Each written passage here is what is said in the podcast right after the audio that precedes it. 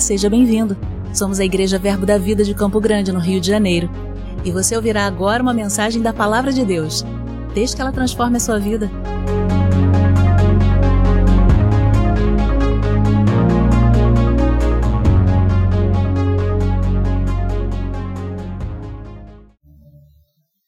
Boa noite, irmãos, a paz. Aleluia. Você está feliz?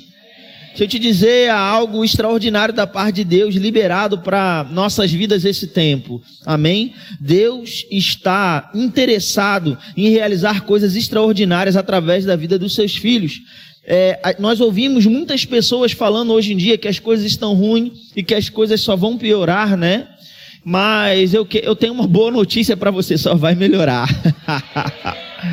Porque não importa para onde o mundo está caminhando, nós somos o sal da terra e a luz do mundo. Foi Jesus quem disse que a sua luz, que a vossa luz, brilhe diante dos homens, para que eles vejam as suas boas obras e glorifiquem ao Pai que está no céu. Amém. Você é o outdoor dos céus, você é o outdoor do reino de Deus, e nós precisamos nesse tempo estar muito atentos para justamente fluir na frequência certa e andar naquilo que Deus tem preparado para cada um de nós nesse tempo. Durante essas aulas, durante esse seminário de verão, guiados pelo Espírito, você vai receber ferramentas, você vai receber princípios poderosos da palavra que vão ajudar a sintonizar o seu coração na frequência onde Deus pode te dar comandos claros. Eu sempre digo isso, eu creio que a geração dos nossos dias, ela vai se levantar como uma geração precisa no Espírito, uma geração que vai saber o que fazer, como fazer e quando fazer, por causa de uma unidade com o Senhor, porque seremos totalmente guiados pelo Espírito. Amém, irmãos?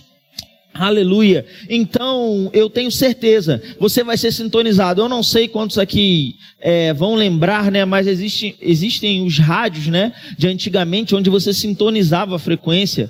Não eram tão comum assim na minha época, mas eu cheguei a ter contato é, com alguns desses modelos de rádio. A pessoa girava um botão e havia uma espécie de um, de um, de uma seta. E conforme você mexia aquele botão, ela caminhava para frente ou para trás. Vocês sabem do que eu estou falando? Eu acredito que a maioria. E conforme você ia girando aquilo, ele ia sintonizando em uma estação. E haviam várias estações. Sabe que a palavra de Deus ela diz em 1 Coríntios capítulo 14, versículo 10, que no mundo existem muitas vozes e nenhuma delas é, é sem significado ou sem sentido. Agora, sabe que existe uma frequência do Senhor onde Ele quer falar com você, onde Ele quer te dar instruções. Amém, irmãos? E é nessa frequência que você vai ser habilitado a entrar durante essas aulas. Eu tenho uma expectativa muito grande para esse tempo que nós, nós iremos viver aqui. Amém? O desejo do meu coração, eu creio, o desejo do coração de Deus é que vocês, você também esteja conectado com tudo que vai ser ministrado aqui, para que você possa receber tudo o que o Senhor vai disponibilizar para você. Amém? Você se alegra com isso? Eu, nós vamos abrir alguns textos hoje, né? Você está numa aula em um seminário de verão, mas eu não vou abrir todos os textos. Eu espero que você tenha trago é, papel e caneta. Glória a Deus, porque hoje as ministrações ficam gravadas e você pode acessar depois. Mas eu, eu desejo que você depois possa estar estudando, mergulhando mais profundo em tudo aquilo que vai ser falado hoje à noite. Alguns versículos eu vou citar para dar uma referência para você saber, para você saber que de fato aquilo está na Bíblia. Contudo, nem todos os textos nós vamos abrir aqui para que nós possamos utilizar o tempo da melhor maneira possível. Você ama a minha vida? Amém? Então, nós vamos é, caminhar dessa forma. E o primeiro texto que eu gostaria de citar aqui está lá em Romanos, capítulo 8, versículo 14. Você não precisa abrir, a não ser se você tiver uma certa agilidade aí, talvez um aplicativo eletrônico, ou se você for rápido com, a, com as páginas da Bíblia, sem problema, isso fica ao seu critério. Mas Romanos 8, 14 diz assim: Pois todos, diga comigo, todos todos os que são guiados pelo Espírito de Deus são filhos de Deus. Então a Bíblia está dizendo que os filhos de Deus são guiados pelo Espírito. A Bíblia está dizendo que os filhos de Deus são guiados pelo profeta, pelo pastor, pelos líderes. Irmãos, a Bíblia diz que na multidão de conselheiros há sabedoria, e é importante que você tenha um mentor, é importante que você tenha um líder, é importante que você congregue, que você seja apacentado, e você vai colher os frutos desse princípio da palavra se você caminhar neles.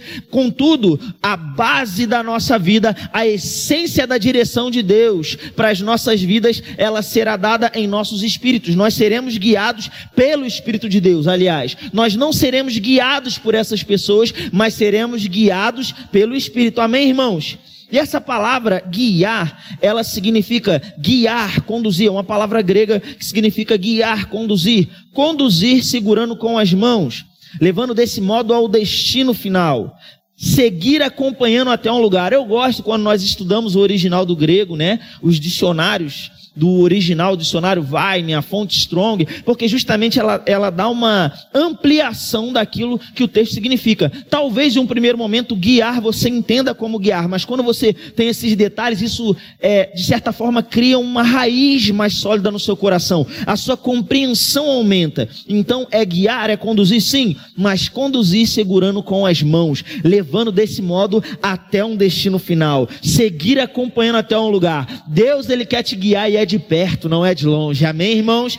E ele não vai te deixar no meio do caminho, ele não vai te dar uma instrução e falar assim, agora vai lá. Não, ele vai te dar uma instrução e ele vai te acompanhar até o destino final. Jesus prometeu que o Espírito Santo ele não nos deixaria. Amém? Mas estaria conosco para sempre. Amém, irmãos? Então o desejo de Deus é que nós possamos ser guiados pelo Espírito dele. E essa é a nossa proposta aqui, é ensinar ferramentas para você para que você possa discernir como ser guiado pelo Espírito de Deus. E aprove ao Senhor que eu tivesse tendo a honra de abrir esse seminário e a gente vai conversar um pouco a respeito de algo que eu particularmente não aprendi durante a maior parte da minha vida cristã. Na verdade, eu teria que fazer as contas para saber ainda se é a maior parte, mas durante muito tempo eu não conheci esses princípios. Eu me converti com sete anos de idade, fui batizado com o Espírito Santo com nove anos de idade, mas passei muito tempo sem conhecer esse, esse princípio. E por conta disso eu fui privado de provar um relacionamento com Deus mais real, mais sólido, ter um, uma intimidade maior com Deus. Você está entendendo isso? Então, é esse princípio que eu vou compartilhar com você. Eu quero te dizer, não importa quanto tempo você tem de igreja, se você é formado no rema, se você não é, esses princípios, eles continuam sendo poderosos, eles podem levar você a outro nível de relacionamento com Deus, amém? E dentro desse princípio nós vamos entender a natureza tríplice do homem. Eu quero que você abra comigo, por favor, a sua Bíblia lá no livro de Hebreus e no capítulo 4, por favor.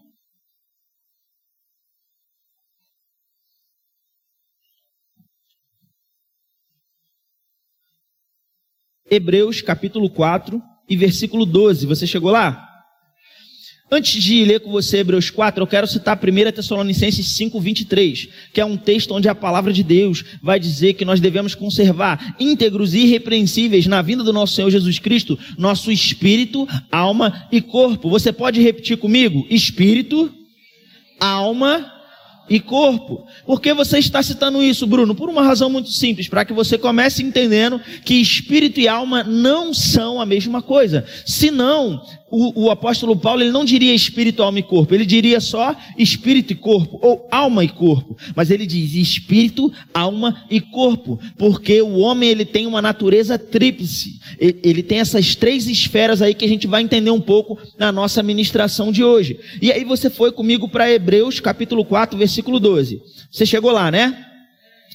Vamos ler aqui, diz assim: porque a palavra de Deus é viva e eficaz, e mais cortante do que qualquer espada de dois gumes, e penetra até o ponto de dividir alma e espírito. Repita comigo: alma e espírito juntas e medulas e é apta para discernir os pensamentos e propósitos do coração. Aqui pensamentos está associado à alma e nós vamos ver isso durante os textos que nós vamos desenvolver aqui nessa mensagem. E propósitos do coração está associado ao espírito. Ele está dizendo que a palavra de Deus ela é viva e eficaz, mas cortante qualquer espada de dois gumes e ela pode dividir alma e espírito. Irmãos, através é, da palavra de Deus, nós podemos entender que a única coisa que é capaz de dividir alma e espírito é a palavra. Repita comigo, a palavra.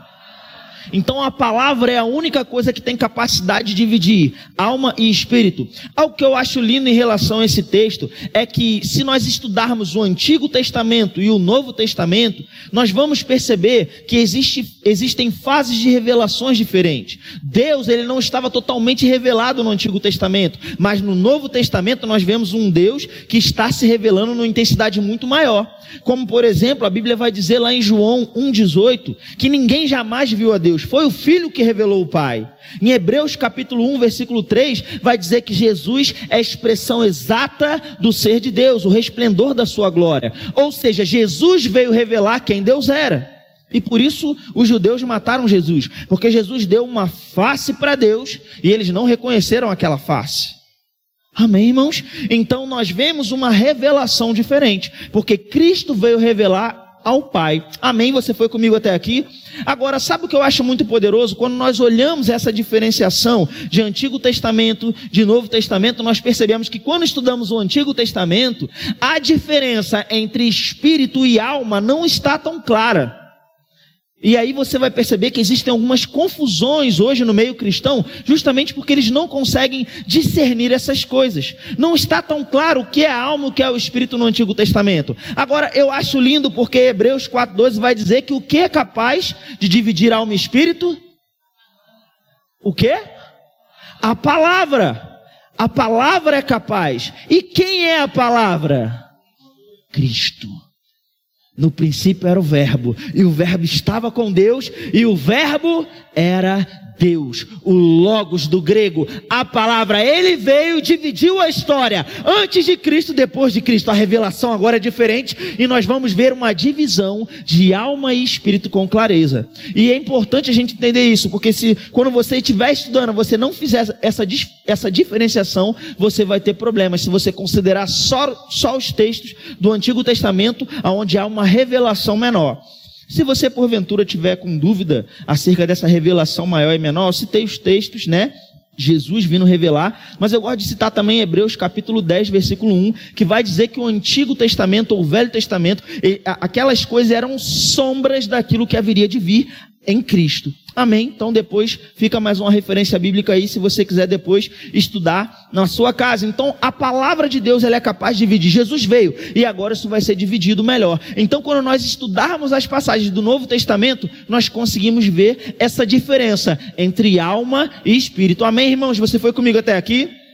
Então, aí, quando a gente vai falar um pouco a respeito dessas coisas, aí eu vou fazer o contrário. Em vez de falar espírito, alma e corpo, eu vou começar falando pelo corpo. Por um motivo bem simples. Se você quiser, para ganhar tempo, você pode abrir a sua Bíblia lá no livro de Tiago, capítulo 1. Amém? Só para a gente ganhando tempo.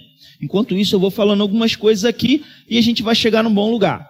Eu vou começar falando do corpo. Por quê? O corpo dos três, da forma como nós estamos hoje, nessa dispensação da história, o corpo talvez seja o mais fácil de identificar.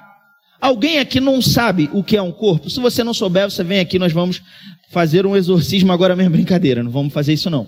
Mas o corpo, todo mundo sabe, ó, corpo físico. Amém? Todo mundo sabe que é um corpo?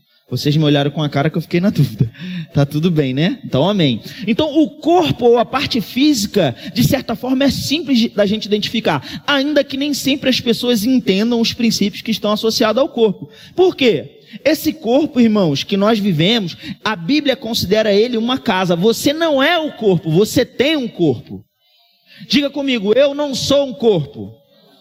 Eu tenho um corpo. Em 1 Coríntios capítulo 9, versículo 27, o apóstolo Paulo vai dizer: "Mas esmurro o meu corpo e o reduzo à escravidão, para que tendo pregado a outros ou a muitos, eu não venha a ser desqualificado." Ele não diz: "Eu me esmurro." Ele diz: "Eu esmurro o meu corpo. Se você olhar 2 Coríntios capítulo 5, do versículo 1 ao 5, você vai ver que o apóstolo Paulo compara esse corpo a uma casa, a uma habitação, e ele depois faz uma comparação como se esse corpo fosse só também uma roupa. Você não é esse corpo, você é o que está dentro, o ser espiritual. Amém?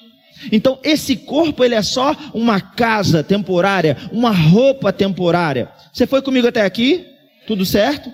Amém. Agora, existe um detalhe importante quando a gente vai falar acerca do corpo, que é o seguinte: eu vou comentar um pouco hoje e em outras aulas você vai ter uma imersão maior em algumas coisas das quais nós vamos falar. Então algumas eu vou só pontuar. Mas o seu corpo, ele serve para ter relacionamento ou para se conectar com o mundo físico.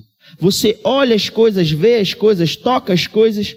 Amém? E aí você está se comunicando com o mundo físico. E a voz desse corpo são os sentidos físicos, né? Visão, olfato, paladar, tato, audição. Amém? Está me acompanhando até aqui? O seu corpo, então, ele foi criado para se relacionar com a parte física. Você entendeu isso?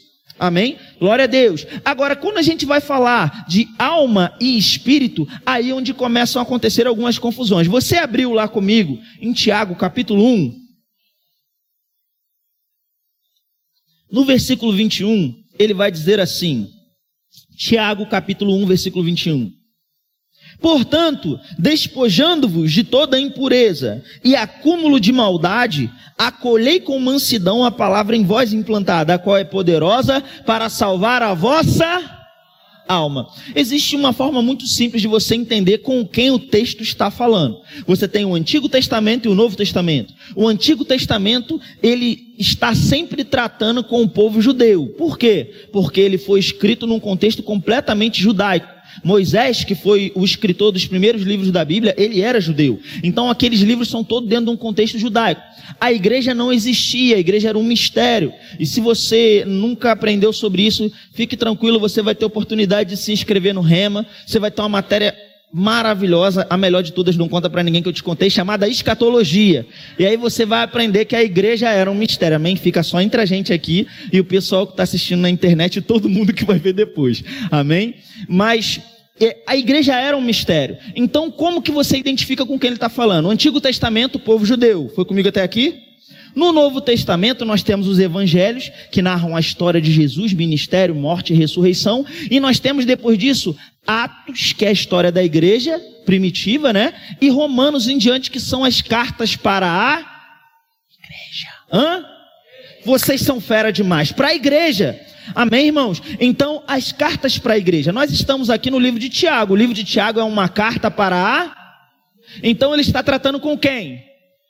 Com a igreja. Agora, olha o que ele está falando aqui para a igreja. Portanto, despojando-vos de toda a impureza e acúmulo de maldade, acolhei com mansidão a palavra em vós implantada, a qual é poderosa para salvar a vossa alma. Ora, eu pergunto para você, ele está dizendo aqui que a alma deles já era salva ou seria salva se acolhesse a palavra?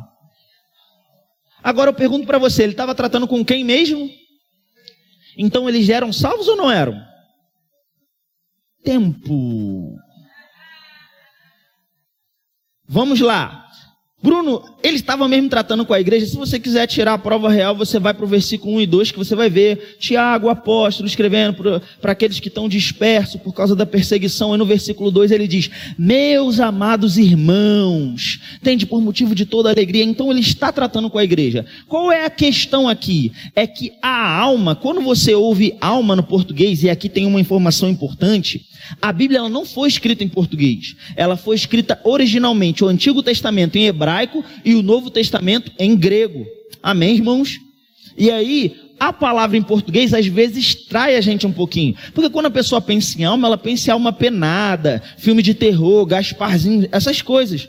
Só que na Bíblia a palavra alma, ela é derivada de uma palavra grega chamada psique, que deu origem a palavras como psicologia, psicanálise, psicólogo, tem a ver com a mente. A mente, o intelecto, a razão. Então o que, que ele está falando? Olha, vocês precisam receber a palavra, mesmo já sendo salvos em Cristo Jesus, a gente vai entender algumas coisas, mas vocês precisam receber a palavra para que a alma de vocês seja salva. Por que isso? Irmãos, quando alguém entrega a vida para o Senhor Jesus Cristo, Acontece alguma coisa com o corpo daquela pessoa? Não, acontece nada. Eu costumo brincar, se acontecesse alguma coisa com o corpo, as pessoas não iriam para a academia, elas iriam para a igreja. Isso é triste, mas, né? Você entende isso? Não acontece nada com o corpo. O seu corpo você tem que esmurrar ele, governar. Inclusive, o problema de muita gente é justamente não entender isso. Porque as pessoas ficam falando assim: esse espírito de prostituição, esse espírito de gula, irmão, isso é obra da carne. Então, desculpa aí, hashtag pronto, falei. Né? Gálatas capítulo 5, versículo 18, em diante, ele não vai dizer que são obras de espírito, ele vai dizer que são obras da carne. Ah, Bruno, mas o diabo não. Não, o diabo ele repara qual é a sua área de fraqueza, ele vai tentar te influenciar para aquela área. Mas quem deseja é você, a sua carne. Amém? Então as pessoas acabam embolando um pouco o meio de campo. Nós precisamos entender. Gálatas 5,17 vai dizer que existe uma luta entre carne e espírito. A sua carne, querido, não deseja agradar a Deus. Isso vai mudar só quando Jesus voltar no dia do arrebatamento, a sua carne ou o seu corpo será redimida, ela não vai mais desejar o pecado. Mas isso são cenas dos próximos episódios, amém? Então o seu corpo não sofre nenhum tipo de alteração. Agora, e a sua alma? Quando você entrega a vida para o Senhor Jesus Cristo, o que acontece com a sua alma, com a sua mente, com o seu intelecto? Nada. Você chega aqui e você entrega a vida para Jesus.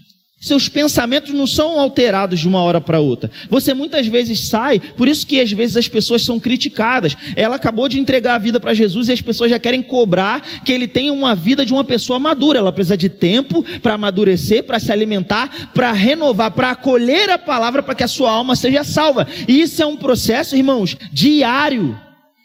Isso não é uma coisa que você faz um dia sim, um dia não. É algo que precisa acontecer todos os dias da sua vida. Porque a sua alma todo dia fica debaixo da influência do mundo. E talvez você pode pensar assim, ah, mas nem todo dia eu sou tentado é, é, exclusivamente, se eu ficar só dentro de casa, eu posso não ser tentado pelo pecado ou algo do tipo. Deixa eu te explicar uma coisa. Você pode ser tentado pela questão do pecado na sua mente, nas suas emoções? Pode. Mas você sabia que mesmo se não for pecado, você ainda vai, você ainda vai estar sendo tentado para as coisas naturais? Porque quando você acorda de manhã, você não precisa nem abrir os seus olhos. Dependendo da temperatura, já passa mil coisas pela sua cabeça. Se você tem vontade mesmo de levantar, se não tem, qual roupa que vai usar, já está pensando um monte de coisa. Eu te pergunto, isso tem algo de espiritual? Não tem coisas naturais. E aí sabe o que acontece? A sua mente vai ser tentada a ficar no ambiente natural. Mas Deus te convida para andar no ambiente sobrenatural. E isso depende de uma decisão sua de que acolher a palavra, meditar na palavra. Por isso que Paulo diz em Romanos 12, 2: E não vos conformeis com esse século ou com esse mundo, mas transformai-vos pela renovação do vosso entendimento ou da vossa mente. Amém, irmãos? Então a alma precisa passar por um processo diário de transformação ou renovação. Você me acompanhou até aqui? Agora, aonde que acontece o processo de salvação de maneira plena? Diga comigo, no espírito. Abra comigo em Romanos capítulo 2, por favor.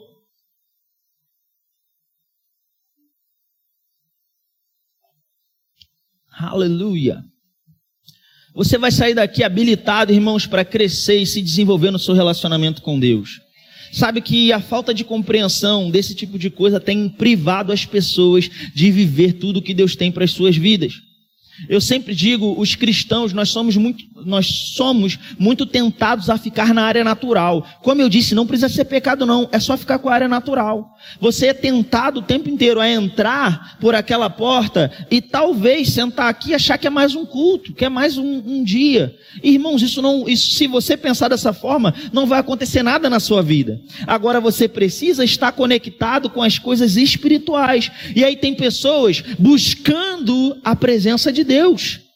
Não, porque eu quero sentir a presença de Deus. Se eu te disser que você não tem poder para sentir a presença de Deus, você fica chateado comigo?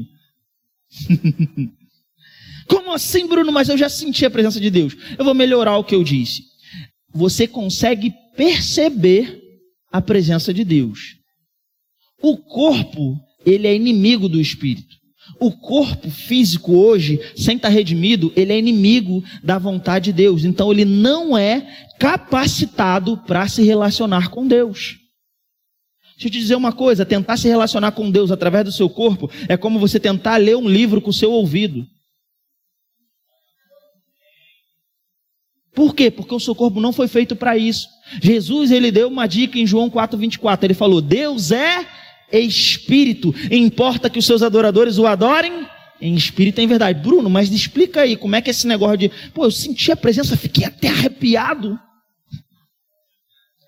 Vou te dizer uma coisa, irmãos. Na realidade, você ficou sensível ao espiritual numa intensidade tal que você ficou mais sensível às coisas do espírito que às coisas físicas.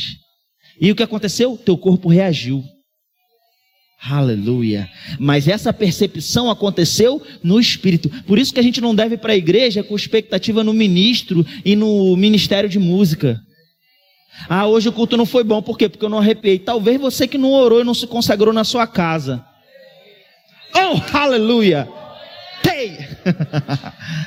Amém, irmãos? Porque tem a ver com você, não tem a ver com o outro. É claro que às vezes existe uma manifestação da parte de Deus que quebranta você e você acaba tendo essa percepção. Mas isso não é uma responsabilidade dos outros, isso é uma responsabilidade sua. E você pode provar isso na sua casa. Sabe, eu declaro sobre a sua vida dias onde você vai provar do sobrenatural na sua casa. A unção vai vir sobre você. Aleluia. Amém, irmãos? Agora, quando a gente começa a discernir essas coisas, a gente começa a entrar no fluxo, na frequência do Espírito. Você abriu em Romanos capítulo 2. Romanos capítulo 2, versículo 28. Vá lá comigo. O apóstolo Paulo vai ensinar algo aqui. E ele vai dizer assim: estava tendo uma questão ali, está Paulo explicando sobre a questão de ser judeu, de não ser judeu, da, das atitudes do povo judeu. Naquele tempo, né, uma das coisas que ajuda a gente a entender a Bíblia é compreender o contexto histórico, cultural. Quando a igreja começou, havia um debate muito grande de judeu, gentio, quem pode ser salvo, quem não pode, o que, que precisa fazer para ser salvo. E aí, como no, o nosso nossa cultura não está associada com a cultura judaica, às vezes pode ficar alguma coisa perdida. Mas, enfim, hoje em dia, inclusive, tem até manual, de Bíblia, né? Tem vários aí muito fáceis muito fácil de se encontrar. Você pode comprar, pode adquirir na internet, vai ajudar nos seus estudos. Fica a dica aí para você, amém? Então estava vendo essa questão aqui, então Paulo vem explicando, olha só, judeu não é só você fazer o que é por fora, né? A circuncisão, a, as obras da lei que haviam. Ele diz assim no versículo 28, porque não é judeu quem o é apenas exteriormente, nem é circuncisão a que é somente na carne. Porém, judeu é aquele que o é interiormente. E circuncisão a que é do do quê? E ele vai dizer do coração e vai continuar no então ele diz do coração no espírito. Eu vou parar por aqui né? Só até aqui para mim pensar essa parte aqui. Ele está dizendo a verdadeira circuncisão ela é do coração no espírito. Ele não diz do coração e do espírito. Ele diz do coração no espírito, porque o espírito do homem e o coração do homem são a mesma coisa. Vá comigo para 1 Pedro, capítulo 3.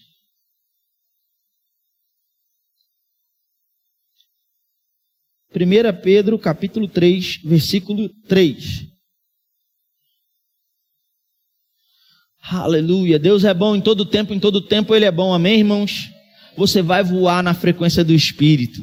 Aleluia. Vai ser como pular de asa delta, de parapente. Eu nunca pulei, irmãos, mas o Senhor colocou isso muito forte no meu coração. Nós vamos dar um salto, amém? Nós vamos voar nas asas do Espírito. 1 Pedro, capítulo 3, você chegou lá? Versículo 3 diz assim: Não seja o adorno da esposa o que é exterior como frisado de cabelos, adereços de ouro, aparato de vestuário, seja porém um homem interior do coração, unido ao incorruptível trajo de um espírito manso e tranquilo, que é de grande valor diante de Deus. Eu quero só frisar uma coisa aqui. Ele não está dizendo que é errado uma mulher é, usar acessórios. Não é isso que ele está dizendo. Ele está fazendo aqui um paralelo. Ele está dizendo o que é mais importante. Não adianta você cuidar do exterior se não estiver cuidando do interior. Amém, irmãos? É a mesma coisa que Paulo fala lá em Romanos 2. Ei, não adianta você ser circuncidado na sua carne, mas não ser circuncidado de coração. Está entendendo isso? Amém? Então ele está dizendo aqui: olha, não seja o principal, não seja é, o adorno da esposa, a, a essência da esposa, aquilo que aparece mais, seja o frisado de cabelo, o adereço de ouro, o aparato de vestuário, seja, porém, o homem interior do coração. Repita comigo: homem interior do coração. Essa é a essência aqui do que ele está ensinando. Seja o homem interior do coração, unido ao incorruptível trajo de um espírito manso e tranquilo, que é de grande valor diante de Deus. Irmãos, aqui existe algo poderoso para a gente parar para meditar um pouquinho. Ele, ele está nos ensinando que o homem interior do coração, ou o homem interior, ou o coração, ou o espírito humano são a mesma coisa. Existem outros textos também, mas como eu disse para você, a gente não vai abrir todos por uma questão de tempo. Mas quando eu compreendo isso, eu começo a entender. Existe uma frase do irmão Reagan que a gente repete muito, inclusive no Centro de Treinamento Bíblico Rema Brasil, que eu creio muitos de vocês vão estar cursando esse ano. Amém, irmãos? Aleluia! E essa frase diz assim: você vai repetir comigo, baseado no que a gente aprendeu até aqui. Diga comigo: eu sou um espírito, possuo uma alma e habito num corpo. Amém? Eu sou um espírito, possuo uma alma e habito num corpo. Então, o coração do homem, o espírito do homem, é a essência de quem o homem é. Porque Deus é espírito, ele criou o homem à sua imagem e semelhança. Espírito. Amém?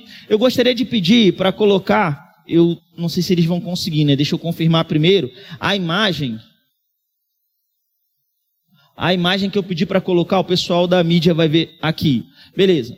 Eu não sei se vocês vão conseguir ver bem aqui, mas eu vou sinalizar aqui com um laser e você vai conseguir ter uma percepção um pouco melhor, se porventura não estiver dando para você ler, ok? Aqui eu coloquei essa imagem com a natureza tríplice do homem, tá? Nós temos aqui 1 Tessalonicenses 5, 23 e Hebreus 4, 12, os textos que a gente leu. E aí nós temos aqui o corpo, que é esse círculo de fora, e aqui o corpo ele se comunica como? Através dos sentidos. Ó, chegou a o corpo glorificado agora.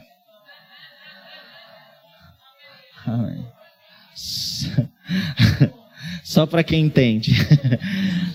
Então, o corpo, ele está aqui, ó, ele se comunica com o mundo físico através da visão, olfato, audição, tato e paladar. Então, o corpo vai se comunicar com o mundo físico apenas. Amém?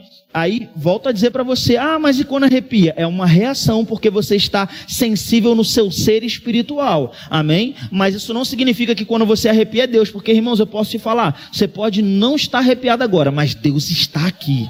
Há uma unção nesse lugar. E a maturidade no reino do Espírito é justamente isso: ter convicção, independente do que você está sentindo. Porque nós não somos chamados para viver por aquilo que sentimos, nós somos chamados a viver pela palavra, pela fé. Amém, irmãos? E além do mais, tem gente que fica arrepiada até quando está pecando. Hashtag fica a dica. Então, nós temos aqui o corpo, e aqui, ó, essa linha roxa aqui, ó, nós temos a alma ou a psique. Aqui está soma, não é matemática não, tá gente? É o grego que, de, que derivou o corpo, é soma também, tá bom? Só para você não confundir aí. A, a, matemática é com o pastor Josias, não é comigo. Aí aqui nós temos a alma, a psique, a parte roxa. Aí aqui tem, ó, imaginações, sentimentos, justificações, vontade, razões. E aqui tem, um, tem algo aqui importante, tá? A vontade tem a ver com a alma. Por isso que a gente fala, tem uma, não é bem por isso não, né? Mas cabe bem no que a gente está falando, que vontade é uma coisa que dá aí. Você lembra que eu disse que a palavra de Deus é viva e eficaz e ela divide alma e espírito? Ela é capaz de dividir o que é pensamento, o que é propósito do coração. Você precisa, irmãos, você precisa, irmão, entrar no fluxo do Espírito. Sabe por quê? Deus está colocando coisas poderosas dentro de você e isso está partindo do seu coração. E se você não estiver atento, você vai achar que você está ficando doido, que é coisa da sua cabeça. Não é da sua cabeça. Deus quer te levar para esse lugar de glória. Pra, por quê? Porque eu vou ser glorificado. É isso mesmo. Para glorificar a Deus. Foi Jesus que disse: Ei, o mundo vai ver as suas boas obras e vai glorificar a Deus do céu. Amém, irmãos? A Bíblia diz que ele nos chamou para ser, ele diz, Romanos 8, né? Aqueles que ele justificou, aqueles que ele chamou, ele justificou, e os que ele justificou, ele glorificou. Amém, irmãos? Então existe uma glória da parte de Deus para ser revelada através da sua vida. Não estou dizendo que você vai ser glorificado é, de maneira contrária a Deus. Você é glorificado e Deus não. Não, não é isso, irmãos. É você levantado e Deus vai ser glorificado porque você é corpo de Cristo. Amém, irmãos? Glória a Deus. Então você precisa estar muito atento nisso aqui. Da mesma forma, a gente tem, tem que ter muito cuidado. Porque se você for caminhar de uma maneira natural, se você não estiver ligado nas coisas do espírito, você corre um outro risco, que é o quê? Vir uma vontade sua, humana, e você dizer que é a vontade de Deus. E, gente, o que tem de pessoas? Ah, não, porque eu tenho paz para fazer isso. Você tem paz mesmo? Deixa eu explicar uma coisa. A Bíblia diz que a paz de Cristo é o árbitro do nosso coração. Mas tem gente que está com paz na alma e tem a ver com a carne, porque a carne quer aquilo ali. E aí ele não tira tempo para orar, não tira tempo para se consagrar, para se render à vontade de Deus, e aí ele começa a botar na conta de Deus aquilo que é a própria vontade dele. Mas eu creio, nós não vamos andar dessa forma, amém? Nós vamos ser precisos no Espírito, nós vamos andar em maturidade, vamos ficar com a palavra e vamos estar atentos à voz do Espírito. Amém, irmãos? Então isso aqui tem a ver com a alma. E o espírito humano aqui, espírito do grego pneuma, é essa parte aqui laranja. E olha que interessante. Aqui é onde está o Espírito Santo. Bruno, o corpo não é templo do Espírito? É, porque o corpo é onde quem habita? O espírito humano. E no espírito humano, quem habita? O Espírito Santo. Se ele nasceu de novo, se ele entregou a vida a Cristo. Amém? Aleluia. Mas eu ainda quero comentar algumas coisas com vocês. Alguém pode virar e dizer assim, Bruno, mas espera aí. Você está falando que o espírito humano é o coração do homem. Mas a Bíblia diz que o coração é enganoso, que o coração é desesperadamente corrupto. Só que tem um problema, irmãos. E aí é onde eu digo mais uma vez que a gente precisa estar muito atento para não perder esse fluxo, essa frequência do espírito. Porque o coração do homem era enganoso. Aonde que está escrito isso? No Antigo Testamento, mais especificamente em Jeremias capítulo 17, versículo 9. Por quê? Porque o homem foi separado de Deus por causa do pecado. Amém, irmãos? Só que a Bíblia também, desde o Antigo Testamento, tinha uma promessa.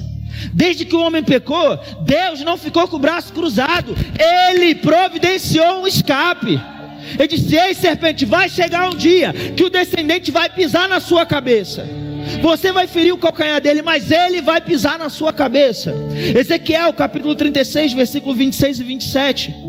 Há uma promessa onde o Senhor vai dizer que vai tirar o coração de pedra e vai colocar um coração de carne. A Bíblia diz em 2 Coríntios 5,17: E assim, se alguém está em Cristo, é nova criatura, as coisas velhas já passaram.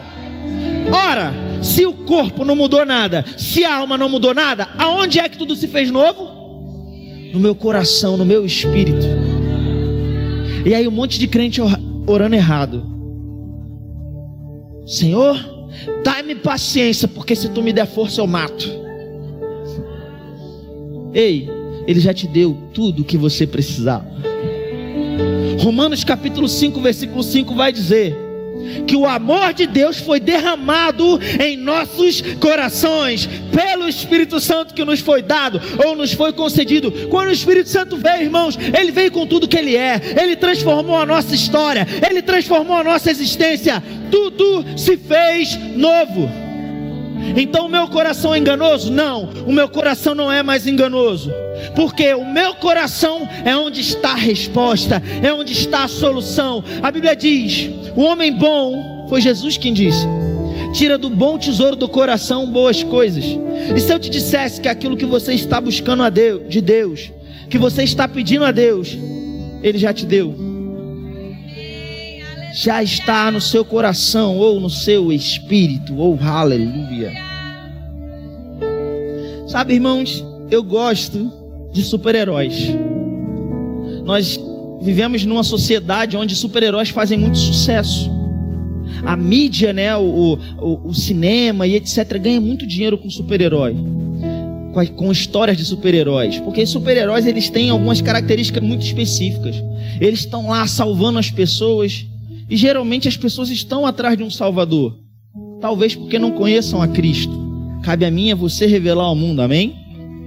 Mas quando a gente pensa em super-herói, você pode reparar que sempre ele leva todo o fardo.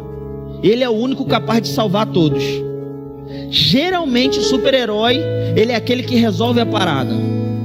Ele que vence o vilão, é ele que salva o mundo no final da história. Mas sabe, eu gosto do que alguns cartunistas fazem, né? Tem até um desenho, talvez alguns de vocês já tenham visto, que diz assim: o super-herói dos super-heróis. Aí aparece lá o Capitão América, o Hulk, todos aqueles heróis, o Superman, todo mundo sentado assim em volta de Jesus e Jesus falando como ele venceu. Eu acho essa imagem muito linda. Agora, sabe, de fato, Jesus ele é o maior super-herói de todos. Só que ele tem uma diferença muito específica. Ele é um super-herói que cria super-heróis.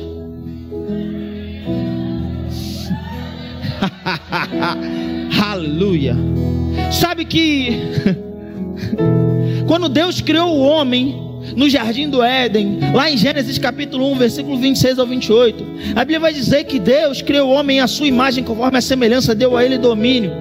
Essa palavra imagem é a palavra hebraica tselen, que passa a ideia de uma imagem projetada, uma imagem virtual como um espelho. Quando você vê um espelho, o que, que o espelho te dá? Uma imagem virtual, uma imagem projetada. Você olha para o espelho, você é o espelho. Mas você se vê no espelho, porque o espelho dá uma imagem projetada, uma imagem virtual de quem você é. Amém? Deus criou o homem para ser uma imagem projetada de quem ele é, de maneira que quando as pessoas olhassem para o homem, elas vissem a Deus. Acho que algumas pessoas estão começando a entender. Mas sabe o que acontece? Essa imagem ela foi quebrada por causa do pecado. Mas Cristo veio. Mas como um super-herói, criador de super-heróis, ele fez algo diferente. Ele não veio só para salvar o mundo, de fato, ele salvou o mundo. Mas ele, quando estava falando com os seus discípulos em João capítulo 14, a partir do versículo 7, e os discípulos começam ali, Senhor, mostra-nos o Pai, isso nos basta. Ele, Felipe, há tanto tempo eu estou aqui com vocês, e vocês estão pedindo para ver o Pai? Quem vê a mim, o Pai. Eu sou a imagem projetada, a imagem foi reconstruída, Felipe. Eu sou a imagem projetada do Pai. Quando você olha para mim, você vê o Pai. Você não crê, Felipe, que eu estou no Pai, o Pai está em mim? creia pelo menos pelas mesmas obras. As obras que eu faço, eu não faço de mim mesmo, eu faço pelo Pai, porque o Pai está em mim. Agora, ele depois vai falar algo que chama minha atenção demais. Ele diz assim: Olha, eu vou contar um negócio. Você já viu que é a versão Bruno César Revista atualizada aqui, né? Então, ok. Depois você lê o texto lá. Ele diz assim: E aquele que vier após mim fará as mesmas obras que eu faço, porque eu vou para o Pai. Ei, eu vou resolver o problema. Ele morreu na cruz, mas não tinha pecado sobre a vida dele. O escrito de dívida que era contra mim e a sua vida e era prejudicial, foi cravado na cruz do Calvário. Ele pagou o preço, ele cancelou o escrito. O Espírito Santo veio para dentro e restaurou a imagem projetada, a imagem virtual. Você foi criado em Cristo Jesus para projetar quem Deus é. O projeto de Deus é: as pessoas vão olhar para você e elas vão ver quem Deus é, o caráter de Deus, a essência de Deus, o poder de Deus, a glória de Deus através da sua vida.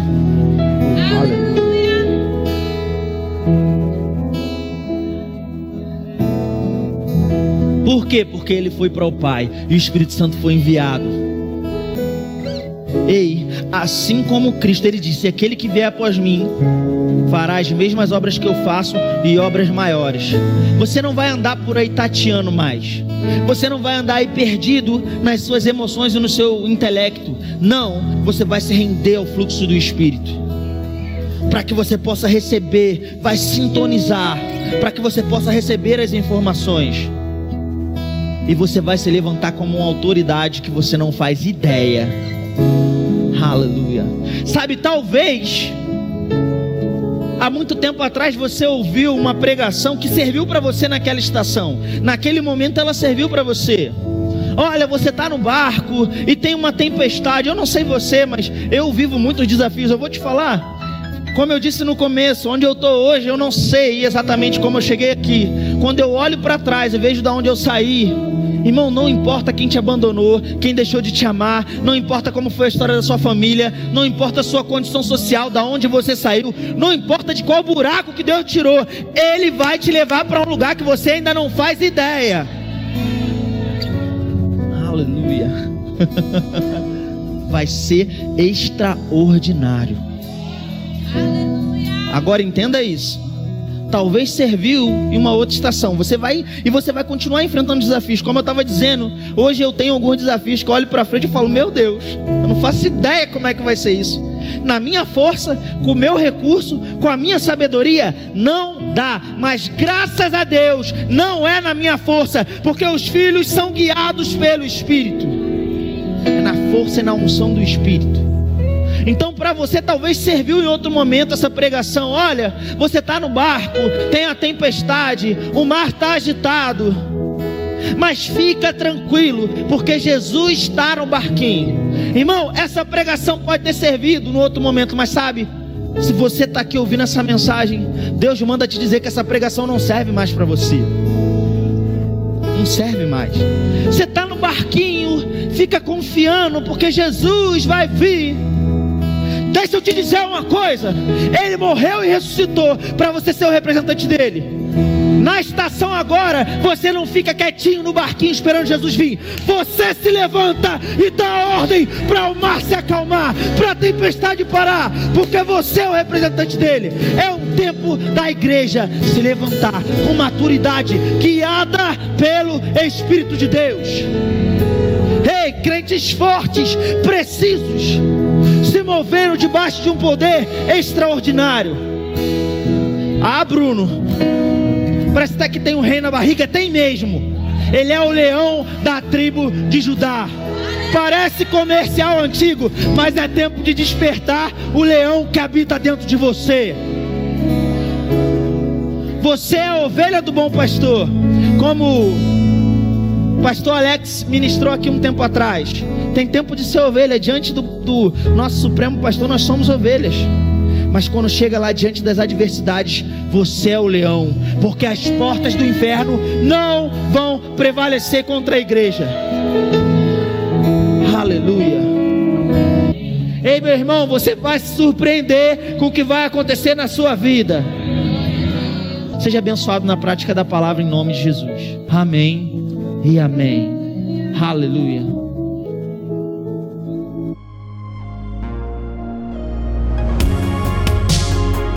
Ouça outras ministrações em nosso site verbodavida.com barra Campo Grande RJ. Nos acompanhe também em nossas redes sociais, Facebook, Instagram e YouTube. Seja abençoado na prática dessa palavra.